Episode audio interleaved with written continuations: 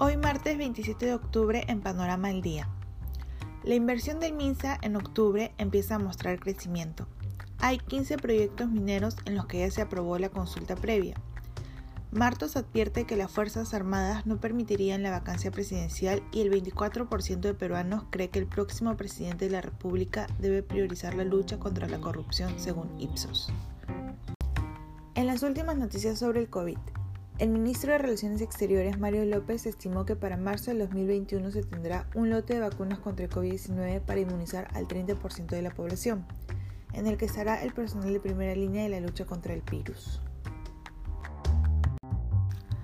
En el panorama económico, el presidente del Consejo de Ministros, Walter Martos, indicó que prácticamente el 98% de la economía está funcionando y agregó que se alcanzaría una reactivación total a fines de este año o en los primeros meses del 2021. Se contrataron 266.000 trabajadores, sobre todo en los sectores extractivos. La cuarentena y la incertidumbre ocasionó que los empleos se deterioraran en el país. Sin embargo, en línea con la desaceleración de la caída de la economía, la creación de puestos de trabajo está levantando vuelo, aunque lentamente. Hace unos días, el Ejecutivo señaló que el Ministerio de Economía y el Banco Central de la Reserva esperaban que la inversión pública logre pasar a terreno positivo en octubre.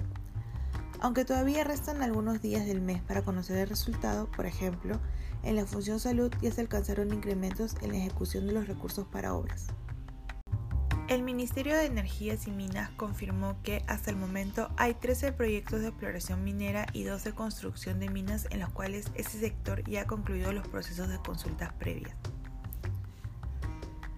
Banco cancelan tarjetas de crédito a 935 mil personas durante la pandemia. El financiamiento con tarjetas de crédito acentuó su caída en septiembre, en un contexto de contracción del consumo de las familias. El mandato por diseñar una nueva propuesta para mejorar el sistema de pensiones peruano ha recaído esta vez en el Congreso, y las primeras bases de dicho planteamiento ya han sido reveladas y aprobadas. Se trataría de un sistema donde en función a un esquema se busca garantizar una pensión.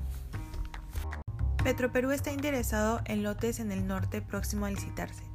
El presidente de Petroperú, Eduardo Guevara, señaló que esta empresa está interesada en participar en el concurso público internacional para la subasta de un grupo de lotes en la zona norte, que sacará mediante proceso de licitación temporal próximamente. En el panorama político, a casi ocho meses para el cambio de gobierno, el 24% de peruanos cree que el próximo presidente de la República debe priorizar la lucha contra la corrupción, los otros problemas a los que la ciudadanía demanda una respuesta inmediata son el desempleo y la crisis económica, la delincuencia y la salud pública y el COVID-19. El presidente del Consejo de Ministros sostuvo que las Fuerzas Armadas están para hacer respetar la Constitución.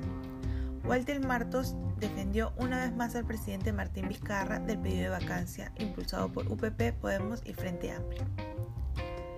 15 agrupaciones, entre ellas APP, Fuerza Popular y Podemos Perú, celebrarán sus comicios con el voto de sus delegados.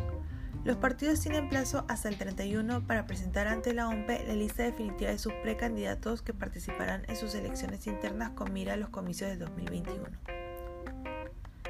La procuradora Silvana Carrión defenderá al Estado en las investigaciones iniciadas por el fiscal Germán Juárez contra el presidente Martín Vizcarra por los presuntos delitos cometidos en obras Lomas de Hilo y el Hospital de Moquegua. Muchas gracias por escuchar Panorama al día de hoy martes 27 de octubre.